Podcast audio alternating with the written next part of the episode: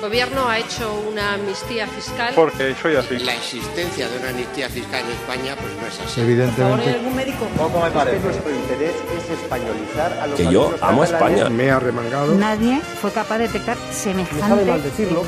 en las trincheras. Se reanuda la sesión. Así es imposible gobernar. No podemos seguir siendo cómplices de este descontrol en la vacunación, de escándalos diarios, de una pésima imagen de nuestra región que trasciende a nivel de que nacional. la región de Murcia va a salir adelante de esta crisis sanitaria, social, económica y laboral, pero para ello necesita estabilidad. Este no es el momento. En plena pandemia, la prioridad es otra. Vaya semanita para ser murciano, ¿eh? Que si Ciudadanos negocia con el PSOE una moción de censura para desbancar el gobierno de la región de Murcia al Partido Popular mal y al propio Ciudadanos, que si el Partido Popular de Murcia compra la voluntad de, de tres de los concejales de Ciudadanos para que esa moción de censura no tenga éxito, me parece. Vaya semana de locos. Ana María Vidal, de Ciudadanos, nos explica el por qué han negociado esta moción de censura. Por su lado, Fernando López de Miras, el presidente de la región de Murcia, trata de defenderse como gato panza.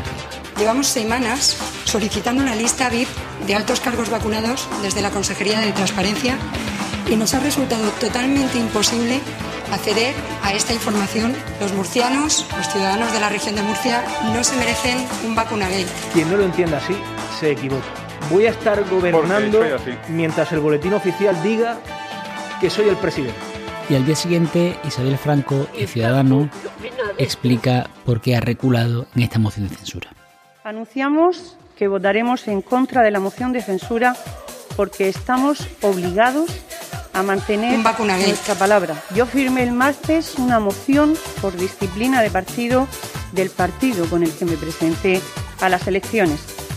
Pero a mí no me eligieron Para nada. para entregar el gobierno de Murcia a Pedro Sánchez y mucho menos para traicionar Es muy interesante que mencione lo de por entregar la región de Murcia personales. al Una Partido Socialista cuando ella misma fue una de las encargadas de negociar esta moción de de censura, o sorpresa, con el Partido Socialista. Me equivoqué. Quiero agradecer públicamente el compromiso y la responsabilidad de la vicepresidenta del Gobierno, Isabel Franco, así como de los diputados de su partido. Durante estos últimos tres días, los murcianos y el resto de españoles han asistido perplejos a un Un espectáculo vergonzoso y lamentable.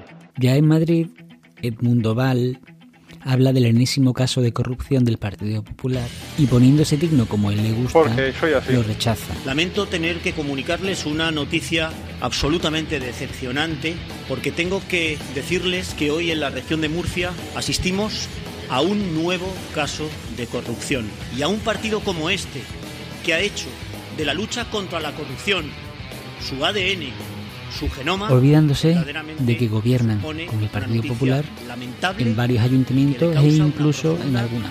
Amo a España. a lo que sin más voy a calificar de comportamientos mafiosos del Partido Popular en Murcia. Nuestros afiliados y votantes sienten vergüenza ante esta subasta de voluntades. Que no quede ninguna Me han duda. salido Todos ranas. y cada uno de los 45 diputados murcianos tendremos que decidir entre corrupción o dignidad. Una dignidad que para algunos diputados sí tiene un precio.